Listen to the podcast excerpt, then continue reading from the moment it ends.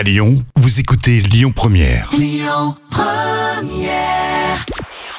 Bonjour à tous et sans grande surprise, hein, c'est TF1 qui s'est imposé hier avec le match des Bleus qui a rassemblé 6 millions de personnes. Ça représente 30% de part d'audience. Derrière, on retrouve France 3 avec la série Alexandra L. M6 complète le podium avec la comédie Mince alors. Et si la Ligue 1 ne séduisait plus, les droits télé pour la période 2024-2029 ont été mis aux enchères hier.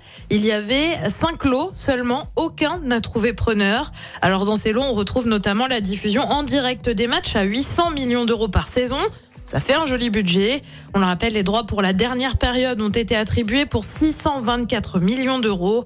La Ligue de foot pro précise que le processus de commercialisation va se poursuivre.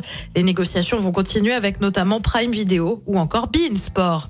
Et puis le 12-13 déprogrammé hier sur France 3 pour l'édition Champagne-Ardenne en cause des mails de menaces d'attaque quelques jours après celle qui a eu lieu dans un lycée à Arras. Euh, conséquence, la rédaction a été confinée une partie de la matinée et le 12-13 n'a pas été diffusé. Le confinement a finalement été levé à la mi-journée.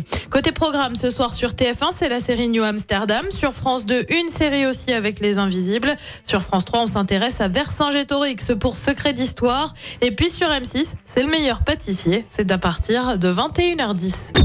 Écoutez votre radio Lyon Première en direct sur l'application Lyon Première, lyonpremière.fr et bien sûr à Lyon sur 90.2 FM et en DAB+. Lyon